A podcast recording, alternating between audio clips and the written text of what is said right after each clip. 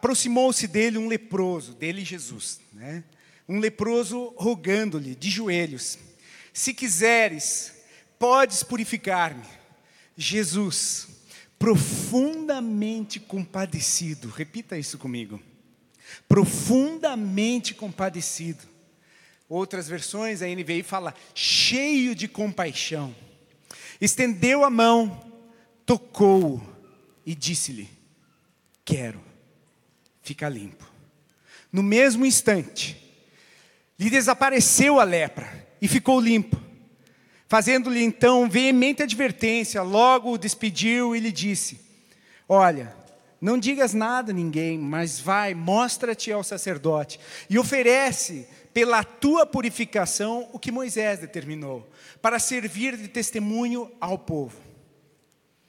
Mas, tendo saído ele, ele saído, entrou a propalar muitas coisas e a divulgar a notícia a ponto de não mais poder Jesus entrar publicamente em qualquer cidade, mas permanecia fora, em lugares ermos, e de toda parte vinha ter com ele, vinham ter com ele. Amém, irmãos?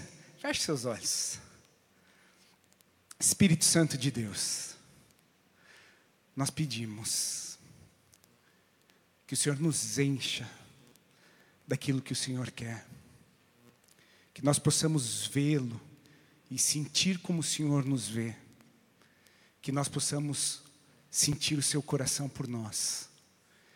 E que nós possamos expressar o seu coração para os outros. Que o teu coração ministre as nossas vidas neste lugar. Que teu Espírito Santo ministre e fale muito mais profundamente do que pedimos, imaginamos ou pensamos. Mas que saiamos daqui totalmente diferente de como entramos. Que o nosso coração seja profundamente ministrado, que o nosso coração seja transformado, que a nossa mente seja transformada. E nós possamos pulsar o seu coração nessa geração, nessa estação. Se você crê e concorda, diga em nome de Jesus. Amém. Amém. Aleluia. Glórias ao Senhor. Você que veio talvez há umas duas semanas atrás no Alcance Mais, você ouviu uma palavra sobre compaixão. Quem estava aqui? Isso. Não muitos, o que é bom e o que não é bom também.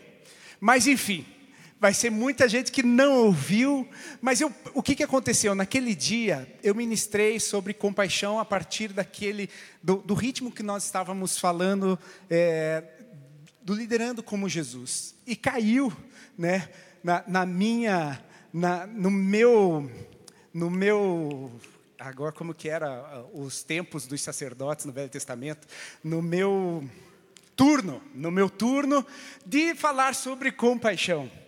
E eu, há três anos atrás, eu vi, vi até, eu tinha ministrado algo que, uma palavra que eu tinha sido muito ministrado que fala sobre justamente essa experiência do leproso, da cura que Jesus realizou a esse leproso no caminho e aquilo que o moveu fazer aquilo. Então você que esteve no alcance mais aquele dia vai ter umas pinceladas, mas não é tudo. Então você fique tranquilo que você vai ouvir mais coisas hoje. Mas tem muito a ver com esse tema tem muito a ver com algo que, na verdade, nós podemos ver do coração de Deus. O coração de Deus é um Deus compassivo. Deus, Deus é um Deus compassivo e o coração dele é compassivo. Porque por um monte de pecadores como nós, ele entregou o seu filho para morrer na cruz do Calvário e se fazer pecado para nos libertar do pecado.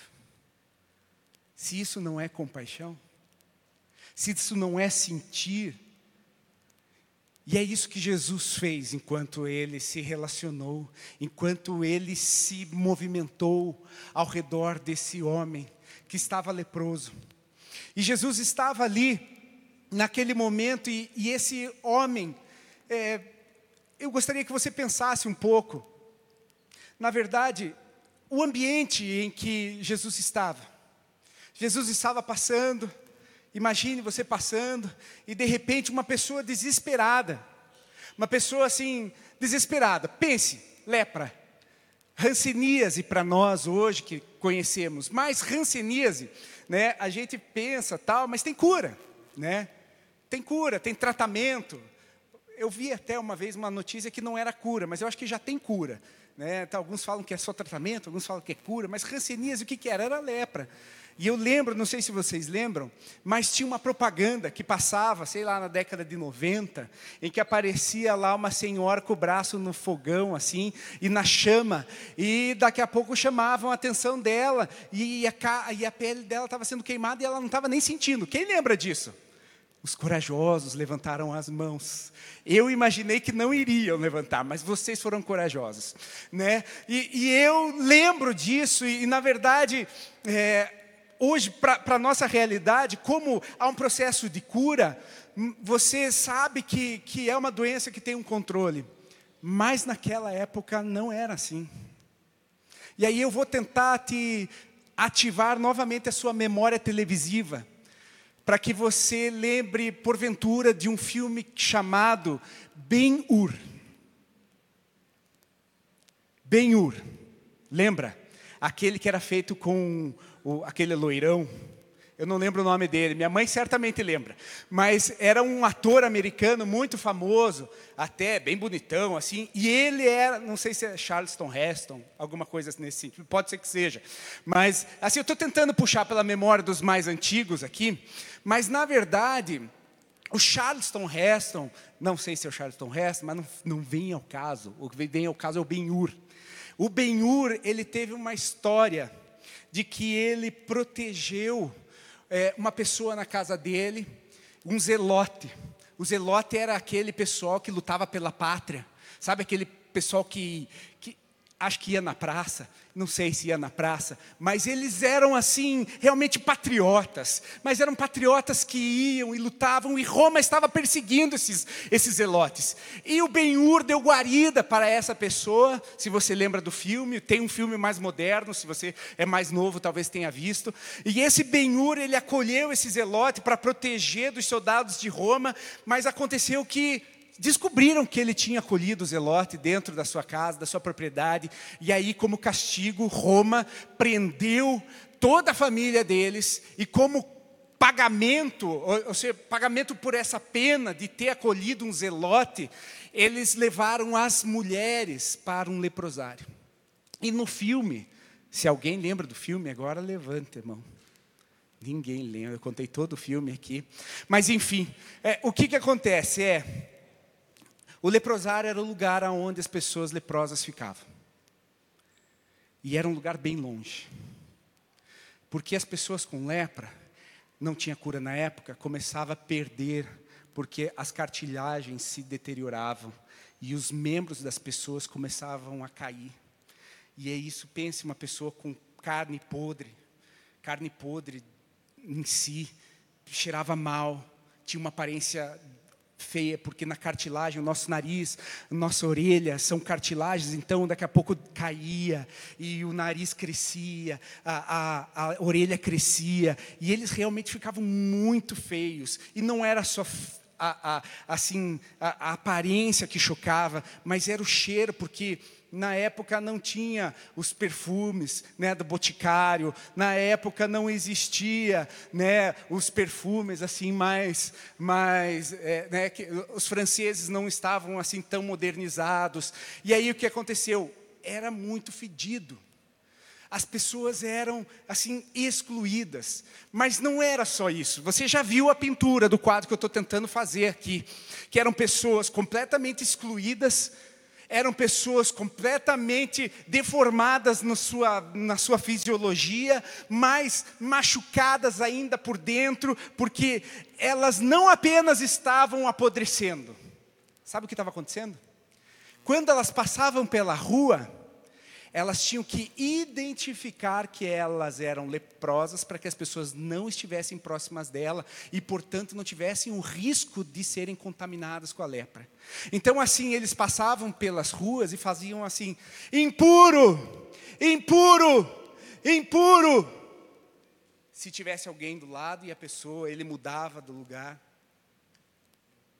Pensa isso, gente. Uma pessoa já com dores, porque qualquer um sabe que se a gente tirar do, do, do lugar um, um dedo, alguma coisa, já dói. Dor, mau cheiro. Possivelmente já teria sido abandonado dos seus queridos, dos seus familiares. E ainda mostrar-se para as outras pessoas falando: não se aproxime de mim, porque eu sou impuro. Não se aproxime, não venha perto de mim, porque eu sou impuro. Esse era o quadro.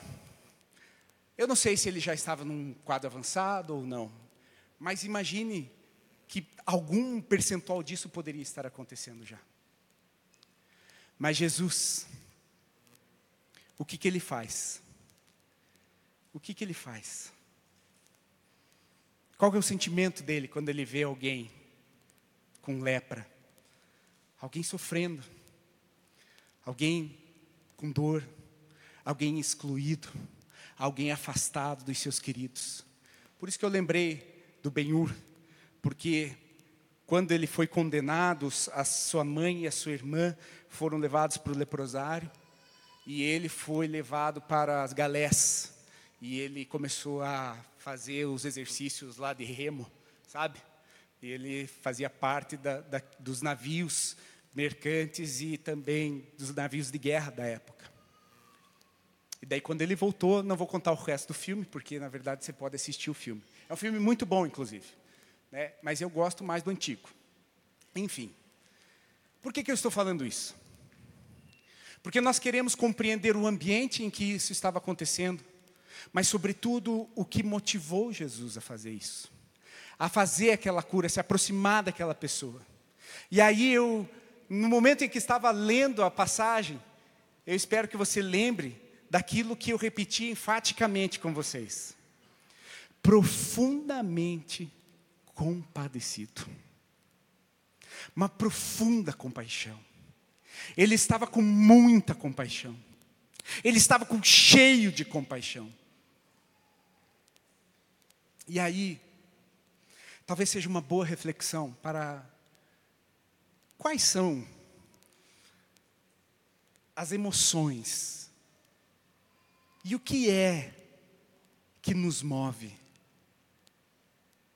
como homens e mulheres, como homens e mulheres de Deus, como homens e mulheres que estão aqui para marcar essa geração, porque nós aqui temos um chamado, amém? Você concorda comigo? Nós temos um chamado. Deus ele nos chamou. O lema da nossa igreja, alcançados para alcançar. Você está aqui você está vivendo essa realidade profética. Então, quando você foi alcançado pelo Evangelho, você foi alcançado para alcançar. Mas tudo aquilo que a gente faz, tudo aquilo que a gente realiza, ela precisa ter uma motivação. E essa motivação precisa ser uma motivação certa.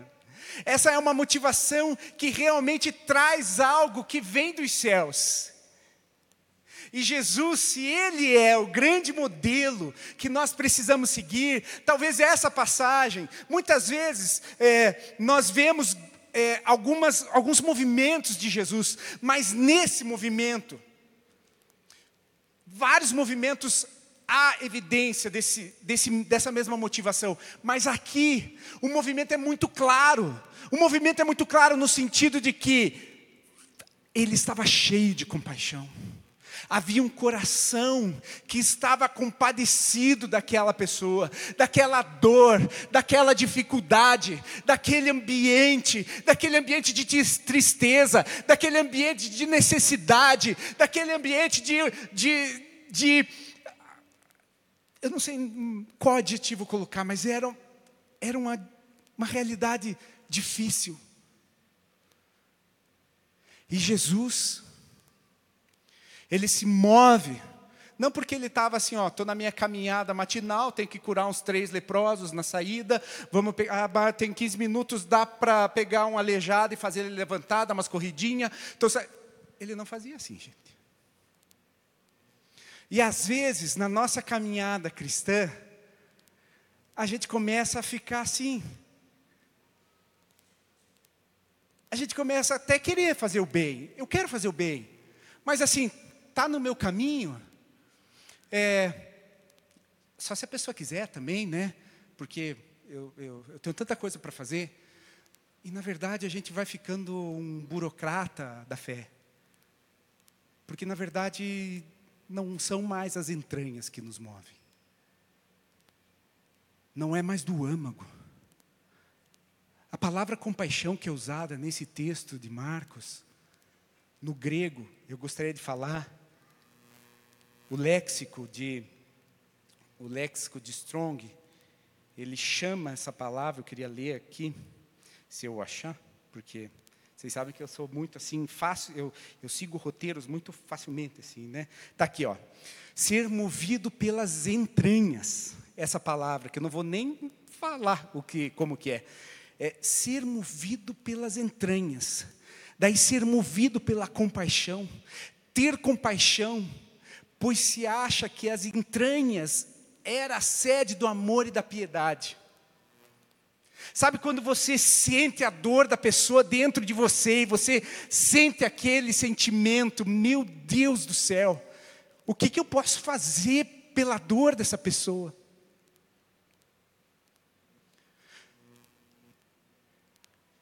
Aí é uma boa reflexão. Será que nós, na nossa vida cristã, temos nos movido por isso que realmente vem de algo que vem das entranhas, ou algo que já virou mecânico. E aí eu queria chamar uma afirmação de A.W. Tozer, que ele afirma assim: o teste pelo qual toda conduta deve ser julgada é a motivação. Toda conduta tem que ser julgada pela motivação. Porque ele continua falando assim: assim como a água não pode subir acima da sua fonte, a qualidade moral de um ato nunca pode ser maior do que o motivo que o inspira. A qualidade moral de alguma coisa que a gente faz nunca é maior do que aquilo que inspira. Sabe, às vezes a gente pode estar fazendo as coisas simplesmente porque elas estão na nossa frente. E foi o que aconteceu com Jesus até um determinado momento, porque aquele leproso estava à frente dele. Aquele leproso estava à frente dele. E às vezes a gente, assim, a gente vê alguma necessidade, ah, é, não sei se você já fez isso, mas eu já fiz e eu e eu estou envergonhado por causa disso, mas eu vou falar. É assim, ah, deve ser porque não levou a sério as coisas. E aí a gente julga e, e condena a pessoa. Sabe? Tá passando, a pessoa passando por dificuldade e a gente ainda parece que condena mais ainda. Ah, ó, não é responsável o suficiente para fazer as coisas certas. É ou não é verdade? Faça meia culpa comigo. Você não precisa levantar a mão, mas reconheça isso comigo no teu coração, porque às vezes a gente, às vezes a gente vê uma necessidade e ainda julga a pessoa falando, ah, devia ter é, agido melhor, devia ter acordado, devia ter, e, e, a gente faz isso. Não sei se só, só eu, mas às vezes a gente faz isso. Às vezes a gente é bom julgador. E os fariseus eram excelentes nisso. Sabe por quê? Porque eles não se aproximavam dos leprosos. Então eles não sentiam a dor da lepra. Eles não sentiam o cheiro que a pessoa tinha que conviver. E eles não sentiam aquilo, porque também eles estavam tão preocupados em estar tão certos com as mãos limpas deles e certo de terem feito sete movimentos de enxaguar as mãos nas águas antes de comer, que eles não estavam nem um pouco dispostos a chegar perto de um leproso. Essa era a realidade dos religiosos daquela época. E por isso que Jesus confrontou aquela realidade. Por isso que os, os religiosos foram tão combatidos. Mas, como eu falo, fariseu só tem dentro da igreja.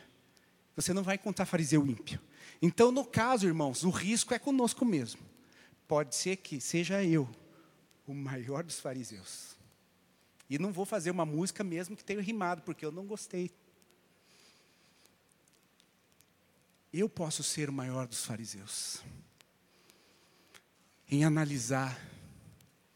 Em eu dizer, não, não vou tocar ali porque ele é impuro. Vou ter que me purificar depois. Posso correr o risco de ser sujo, me tornar impuro. Mas veja a dinâmica de Jesus. O que Jesus fez? Ele estava passando pelo caminho. E aquele homem, se quiseres, vamos pegar aqui o texto para ficar bem, bem fiel. Se quiseres, pode purificar-me. E veja como o texto continua. Jesus profundamente compadecido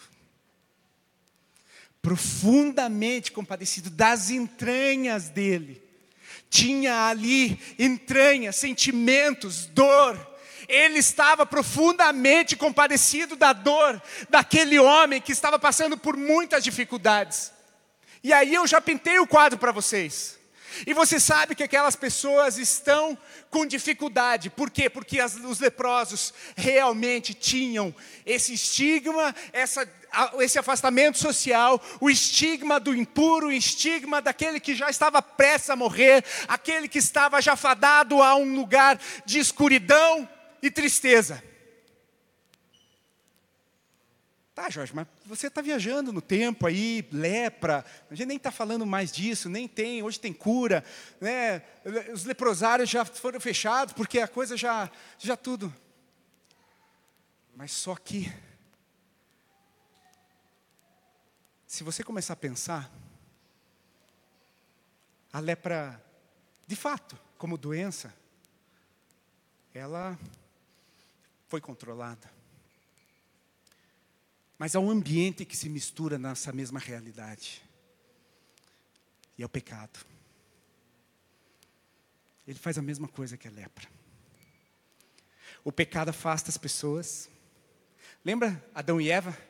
Que, que aconteceu quando eles pecaram? Eles ficaram envergonhados, foram, se esconderam de Deus. Eles tiveram que fazer, eles tiveram que se esconder da sua vergonha. O pecado gera vergonha. A pessoa, quando está em pecado, está lutando lutando com essa realidade, ela se afasta.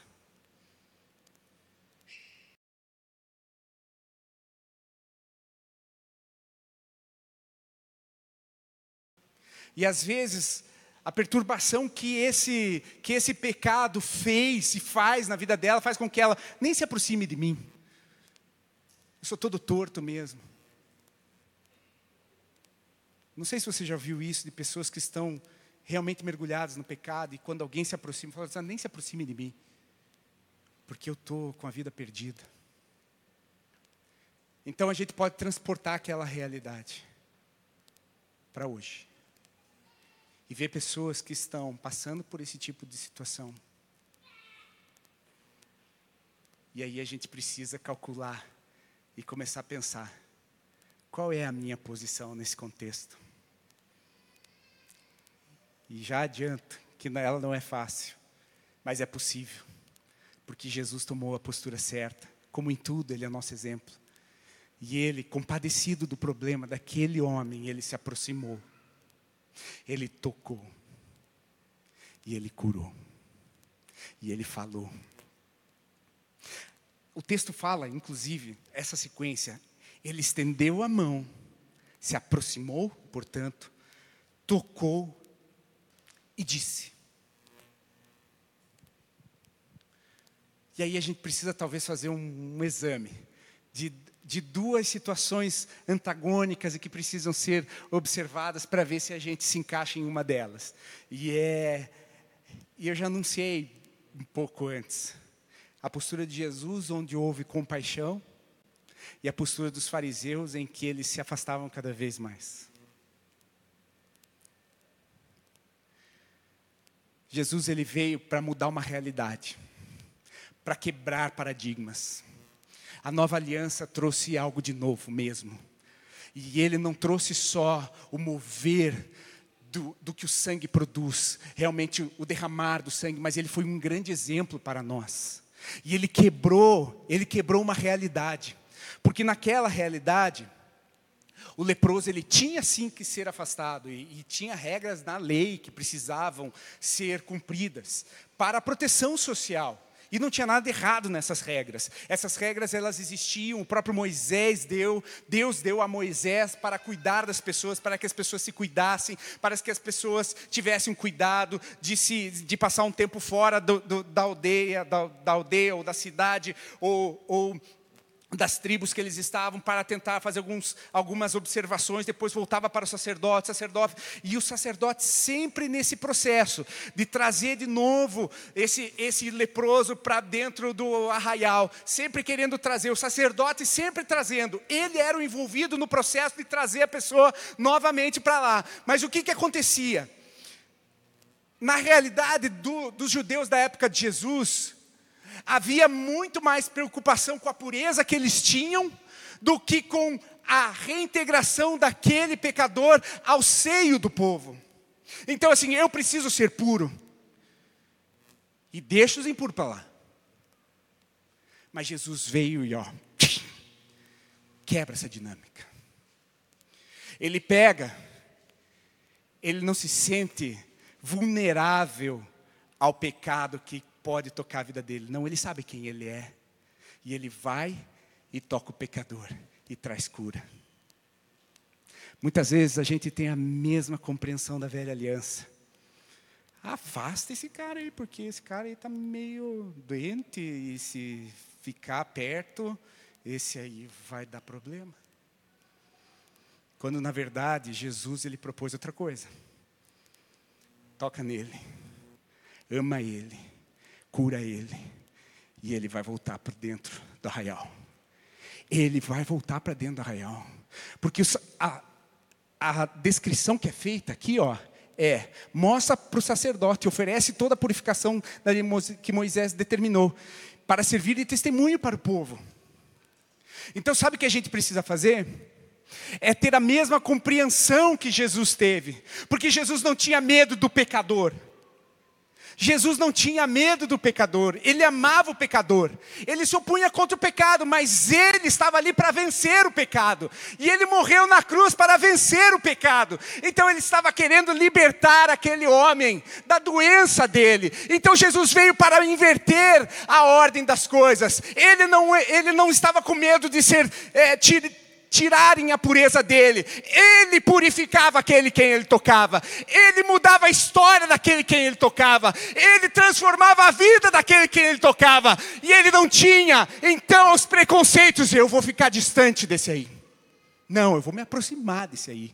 Porque se eu puder tocá-lo, falar ao coração dele, tocar o coração dele, ele tem como ser restaurado ele tem como ser restaurado, ele pode ser transformado, ele pode ser reintegrado ao grupo, ao arraial, ele volta para o arraial, mas há um toque, precisa vir da parte de Jesus, mas isso não acontece porque a gente anda sem compaixão, é só quando as nossas entranhas sentem a dor da pessoa e nos fazem nos mover em direção àquele que tem a necessidade. Quando a gente vê uma pessoa necessitada, a gente não fica julgando a dificuldade da pessoa, a gente não fica julgando aquela pessoa, mas a gente vê a necessidade, vê a dor da família, vê a dor dos que estão próximos e profundamente compadecido das entranhas, como diz o texto, ele se move, toca e fala. E agora? Se eu olhar para trás, quantas vezes eu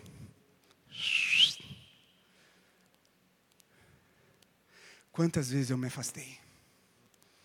E corro o risco de fazer de novo. Por isso eu quero que essa compaixão entre dentro de mim. Por isso eu quero que eu possa sentir a mesma compaixão que Jesus sentiu. A mesma dor que Jesus sentiu. Ele profundamente compadecido tocou. Se a gente começa a viver uma vida religiosa,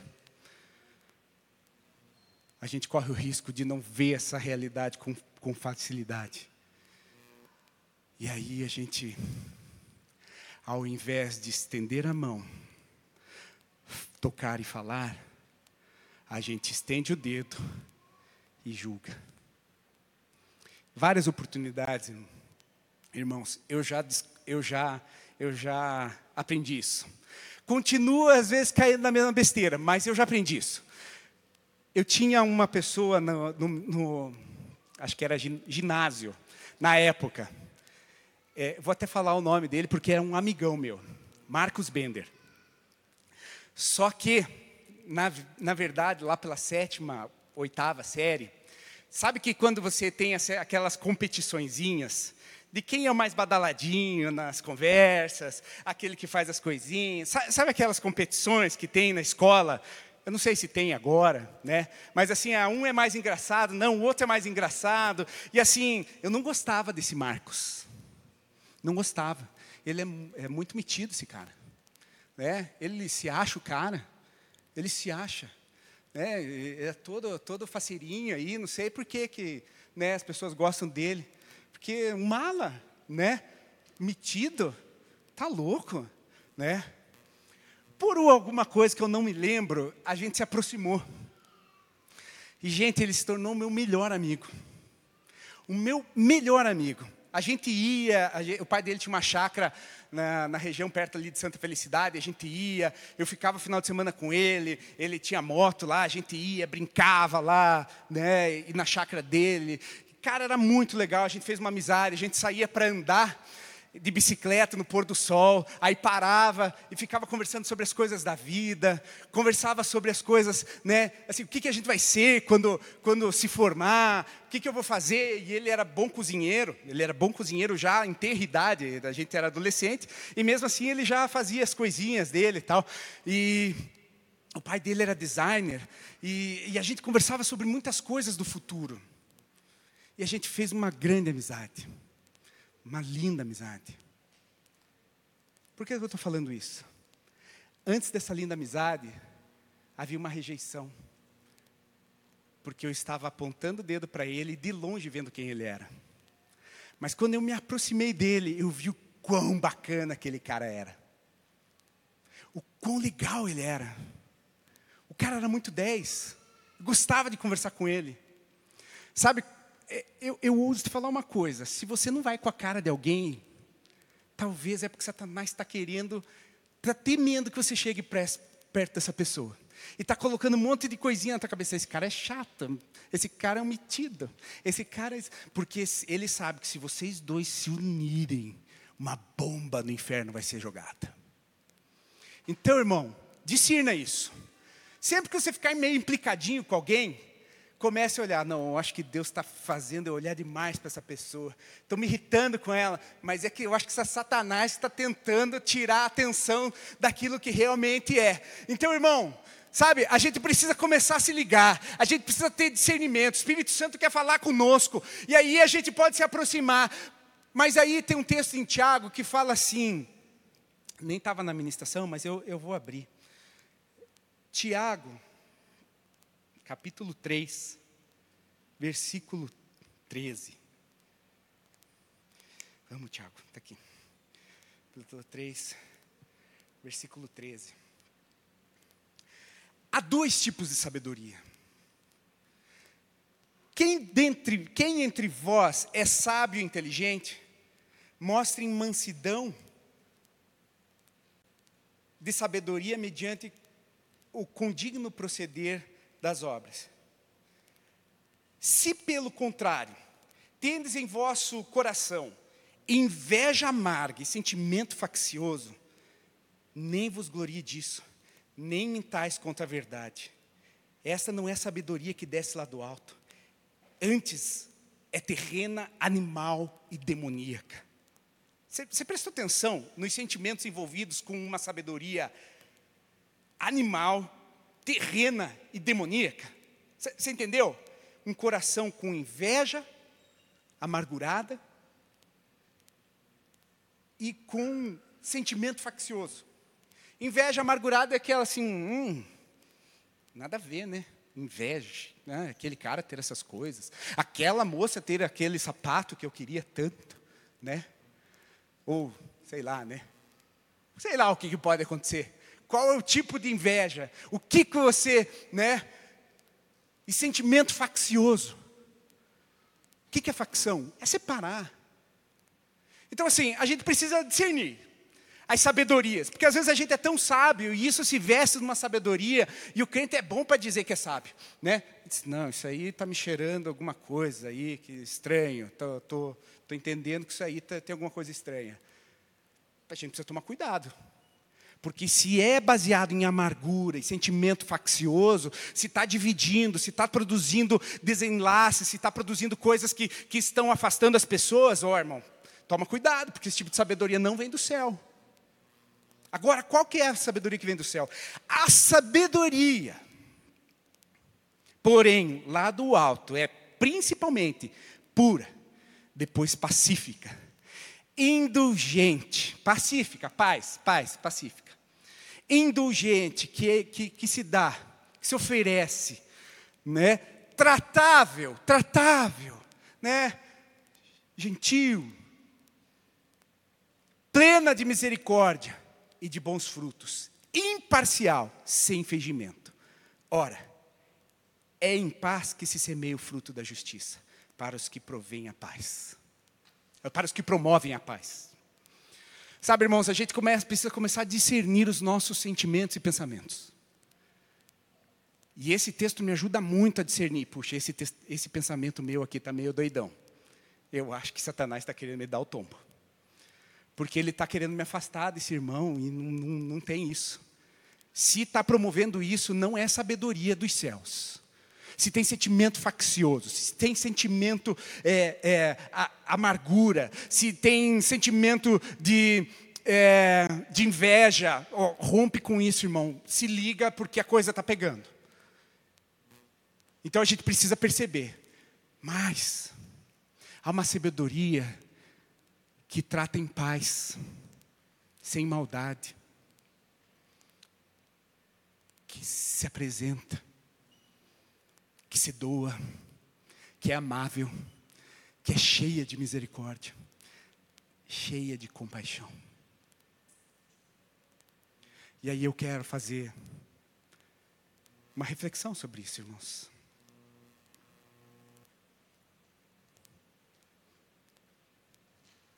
O que nos move? O que está movendo as nossas posturas e os nossos pensamentos? O que dirige as nossas posturas, quais as motivações do nosso coração, em todas as coisas que fazemos, o que fazemos. Jesus, ele não estava distante. Eu, enquanto eu estava distante daquele meu amigo Marcos Bender, eu não o conhecia. E estava perdendo uma grande amizade. Mas a partir do momento que eu me aproximei dele e conheci verdadeiramente, eu mudei a minha compreensão e a minha forma de olhar para ele. Tem um pastor que eu gosto muito que ele fala assim: você só consegue saber o porquê as pessoas mancam depois que você lava os pés daquela pessoa. E para lavar os pés você tem que se aproximar. Porque de longe você só vê ela mancando. De perto você pega nos pés dela e vê o que ela já passou, por onde ela já andou. E aí você entende por que, que ela faz algumas coisas estranhas. Mas porque você não, você não tem a mesma calosidade que aquela pessoa tem para fazer as mesmas coisas que ela faz.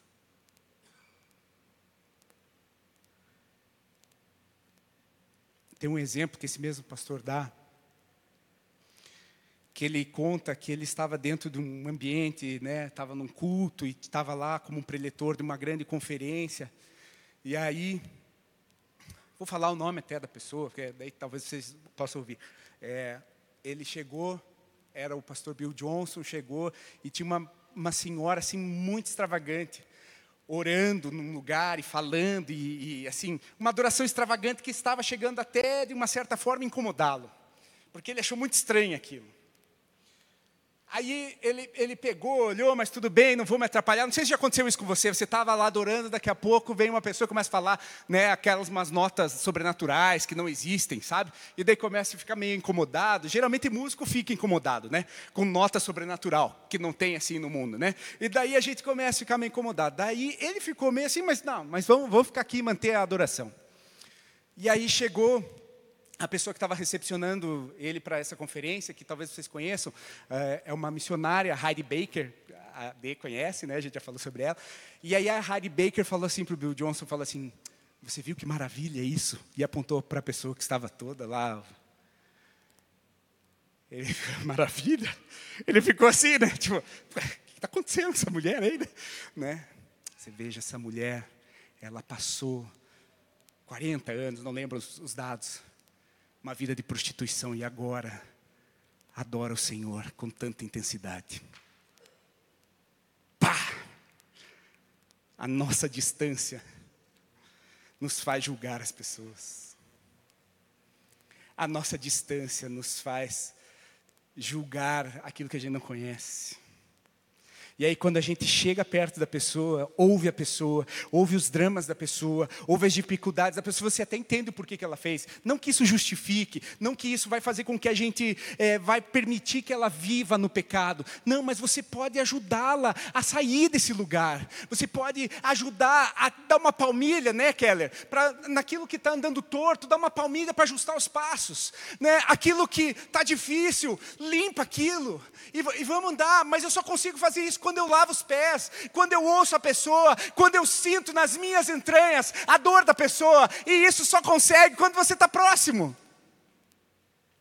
Porque muitas vezes a gente analisa as coisas de longe, das nossas condições burocratas, do nosso, da nossa condição de, de crentes sabi, sapienciais, que sabem tudo, mas não sentem nada.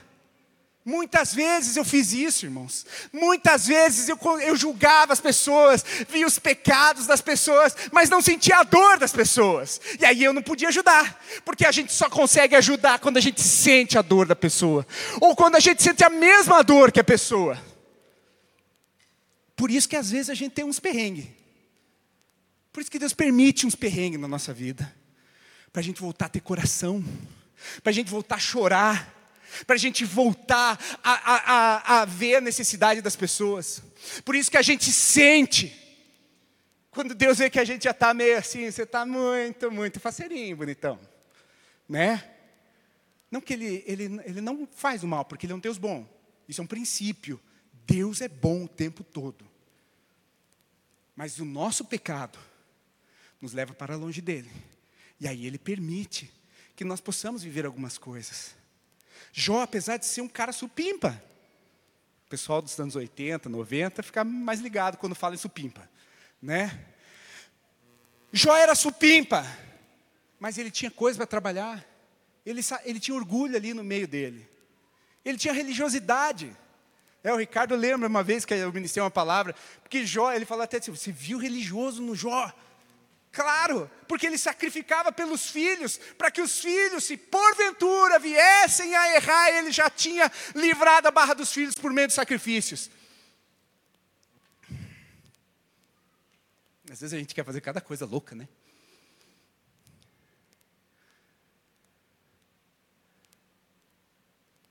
A gente precisa sentir o coração. Eu não estou falando que isso é simples, mas eu estou falando que isso é possível por meio daquele que sente dessa forma. Jesus sente dessa forma. Você quer ter esse coração? Feche seus olhos. Feche seus olhos. Feche seus olhos. Comece a falar com Deus. Feche seus olhos e fale com Ele. Peça o coração dele. Peça para você ter os olhos dele, para você ter o coração deles, dele. É só num relacionamento com ele.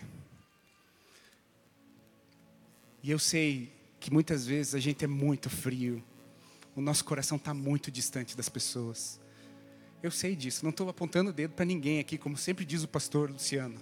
Eu não estou apontando o dedo para ninguém aqui. Eu estou olhando para mim antes de falar isso. Eu fui ministrado por essa palavra, porque isso realmente aponta para uma dureza, uma parte de, dure, de dura do meu coração, e eu preciso mudar isso. Mas eu preciso olhar para Ele. Eu preciso olhar para Ele. Eu preciso olhar para Ele. Eu preciso olhar e amar como Ele ama.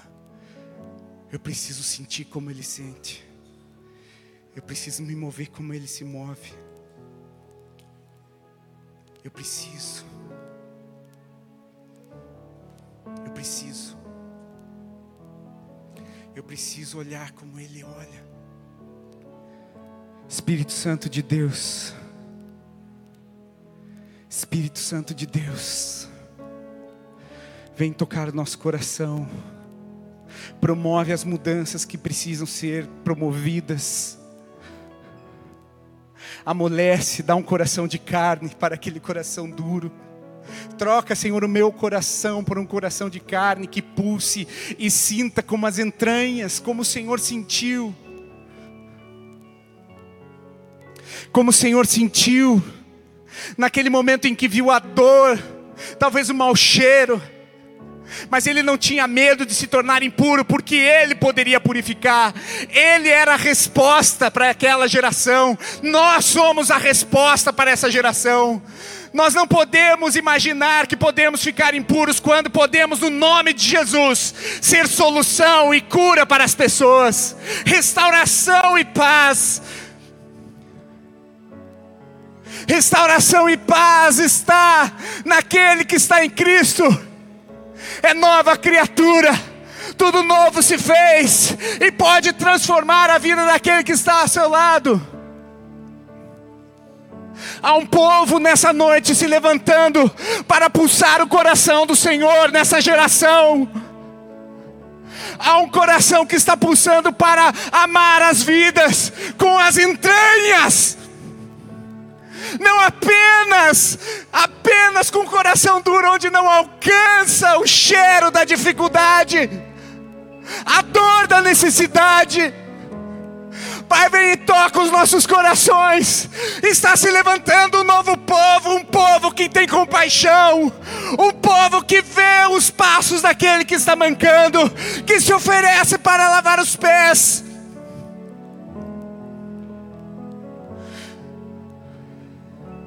Há um povo aqui. Com o teu coração, Senhor. Transforma o nosso coração. Transforma o nosso coração. Transforma o nosso coração.